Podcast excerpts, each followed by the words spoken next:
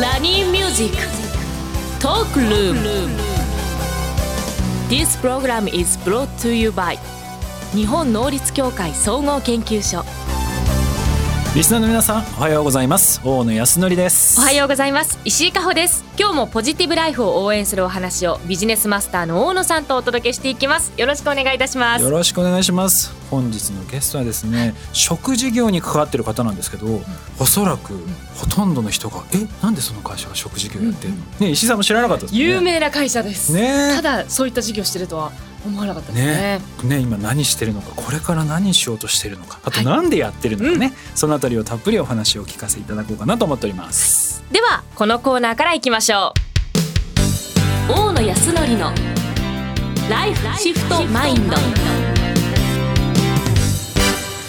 コーナーは一歩先を行く社会人のヒントを大野さんから素敵なゲストをご紹介いただきお話しいただきます本日のゲストですが株式会社ロートウェルコート代表取締役社長でいらっしゃいます熊沢正則さんですよろしくお願いいたしますよろしくお願いします。熊沢と申します。食事業ってあんまイメージなくないですかロートって？ロートって聞くともう目薬とかはい。ねうんそうなんですいったイメージですよね。あのロートウェルコートはロート製薬のまあ100%子会社なんですけど、はい。飲食であったりとか惣菜事業を運営させていただいております。すごくないですか？惣菜事業までやってるんですよへえ、初めて知りました。でそれ以外もねロートって食関連事業かなりやられてまして、はいグループでいきますとこの始まり屋はい。これは有機野菜そうですね。有機で人参であったりとか葉物野菜作ってるんですが、これあの実はロート製薬創業の地が奈良なんです。うんでその始まりの地に始まり屋という農場を作あって、なるほどだから始まり屋なんですねそうなんです。なるほど。なるほど。でその後、えー石垣島でこれはい。パイナップル、そうですね。こちらはこれも有機なんですけど、はい。有機のパイナップルを作ってまたあの有機農法で作ったパイナップルを畜産で豚さんとか牛さんに食べてもらって循環型農業をしております。なるほどパイナップルのなんか絞りかすとかそういうのを豚に食べてもらって、じゃあ豚のその糞とかをまた畑の方に使うっていうそうなんだ。ごいこれきっかけとかってどういったところからなんですあか。はい我々製薬会社なんですけど、はあの目的は人々の健康で貢献していきたいっていうところがあって、うんでやっぱりこう今変化の大きい時代ですけど、はい。こういう時にやっぱり日々の食って大事だろう。でいつか食がなくなった時にちゃんと自分たちで物が作れるような会社になりたいと思って食事業を始めております。えでも食で人々が健康になっちゃうと薬とか使わなくなっちゃいますけど、はい。それって本業と若干。いや確か実はあの薬に頼らない製薬会社と言ってしまってまして。に。へあのもちろん本当に困った時は薬必要だと思うんですけど、はい。やっぱり予防からやっていただくのが本当の健康だと思いますので確かに。そういった意味で食事業を始めました。あ、そうなんです。え、これ何年前ぐらいからそういった食事業で？約10年前からやっております。ね長いですよね。はい。これでも会社の中でその事業食の事業をこうやろうっていうふうに決まってから、はい。こう順調に来てるんですか？やっぱりあの社内ではこう応援してくれるような感じだったんですか？いやもう本当最初はですね、はい。私もあの、まあ、健康食品の開発とかをやってまして、まあその辺はねロート製薬の延長線上なんですけどあのレトルトスープとかの開発を始めた時はこの人なんで料理してるんだろうみたいな。ね製薬会社でスープ作ってる。そうなんですよ。横でねお薬とかね検食作ってる横でスープ炊いてるって何してるんだろうみたいな。確かに。ねそれでこのセセノビックですとか、はセノビックあ。知ってます？私これは知ってますね。セノビック。なんだ飲んだこともあるんじゃないかな。こちらはあの成長期のお子様にはい取っていただきたい鉄カルシウムビタミン D とかが豊富に入ったセノビックっていうイメージのネーミングの商品になります。うんコマーシャルもやってましたよね。あそうですね。ふわふわみたいな。ああよくご存知セノビックみたいなやつですよね。はい。なるほどね。でも今、まあ、そうやって進んできたこの食事業なんですけれどもその中で今新しくロートレシピというものがこうスタートされたというふうにお聞きしてるんですけどこのロートレシピっていうのは一体どういうものなんですか？そうなんです。こちらあのカフェレストランで、まあ、ロートグループいろんな食事業をやってきたわけなんですけど、始まり屋のお野菜であったりとか、石垣島で作ったパイヌ豚という豚肉を使ったハンバーグであったりとか、うん。まあ、いろんな食材を使って、はい。もう健康にいいお料理を体験していただけるようなカフェレストランになってます。あいいな。どちらにあるんですか？こちら大阪梅田の茶屋町にございます。はい。うわ東京に欲しいなって思っちゃう。ねなんか女性がすごく好きそうなデザインですとか、メニューもそうですし、まあ、はい。体にいいもの、食物繊維、まあ、豊富な食材取り入れてこういうの作られてるんですけどこれはロートのグループ会社で取ってきたそういう生産品と、まあ、あと選ばれたはい。いい食材を使ってその時旬な食事を提供していくっていう。そうですね。うん。あのこのお店のバックボーンにはですね、はい。あの薬膳の考え方がありまして、季節ごとあとまあその季節に体が必要なものを厳選してうん。お料理のメニューにしております。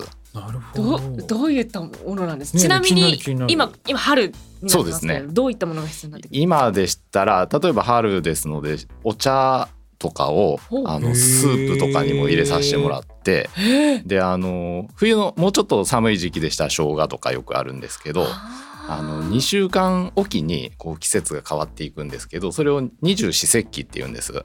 でその2週間ごとの季節を追いかけていきながらいろんな食材を入れてあの楽しんでいただけるようなコンセプトで作っております。すごい行きたくなりますね。ね。食べてみたい。えでもやっぱりその時に取れる旬なものをやっぱり食べるっていうことは体にとってやっぱりいいことなんですか？そうですねやっぱりあの植物でしたら例えばあの夏の暑い時期でしたらトマトとかお茄子とかあの色素をたっぷり蓄えた野菜が旬になりますけどそういったものってやっぱり体に入った時も抗酸化力が高いので実際体がバテない、はい、すすげえごいもう今ってねスーパーに行ったらいつでも何でも同じものが売ってるから気づかなかったけどはい、その時それが取れるっていうのもやっぱ意味がああそうなるんんですよ美味しいだけじゃないんですねねえ。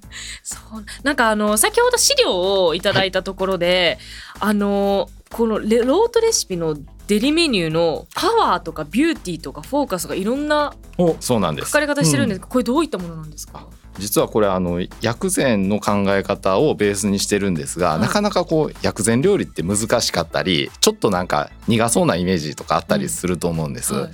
なのでこういうパワービューティーっていうイメージであの分かりやすくお伝えしてまして例えばパワーでしたら先ほどのあのパイヌ豚を使ったハンバーグとかはまあもうしっかりお肉も栄養もとってほしい方におすすめしてますしあのビューティーとかでしたら、ちょっとお写真にあるんですけどこのピンク色のポテトサラダがあるんですけど、はい。これビーツというあの野菜を入れてまして、あの非常に抗酸化力が高いのでそうなんですね。そうなんです。食べる輸血とか言われるんですけどこういうお肌にもいいようなもの女性がとってあの栄養になりそうなものをベースに使った薬膳料理となっております。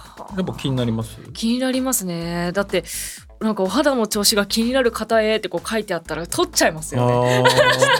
これってなんだろう？店内にも結構いろいろ展示されて、はい。えーこの商品っていうのは体力チャージしたい人へって言って分かるような感じになってるんですか？そうですね。あの店内のこのデリコーナーにも展示しておりますしオーダーの時にメニューとかでも見えるようになっております。これ嬉しいと思います。なんかたくさんある中でやっぱ選ぶのって少しこう迷っちゃうじゃないですか、うん。はい。でも一つそういった意味合いが加わってくると結構こうサクッと選べたりだとか、はい。あ自分に何が必要なのかなって分かったりだとかとっても分かりやすいですよね。うん。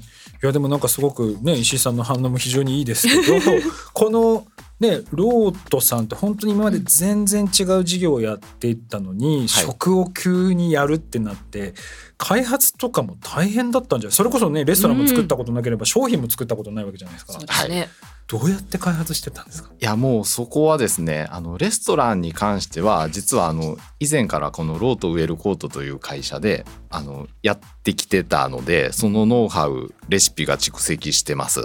でその溜まってきたレシピをじゃあこれもうロートの名前でちょっと本気でやりましょうということでこの1月にロートレシピという屋号で出店させていただきました。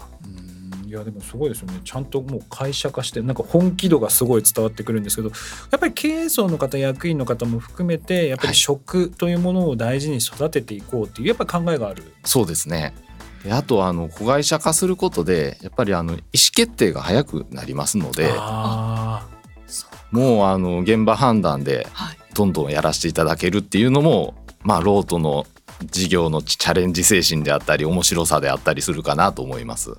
じゃあもう熊沢さんもう大変ですね。これもうしにかかってるわけですね。このロートレシピがどうなっていくか。そうですね。プレッシャーもありますよね、うん。はい。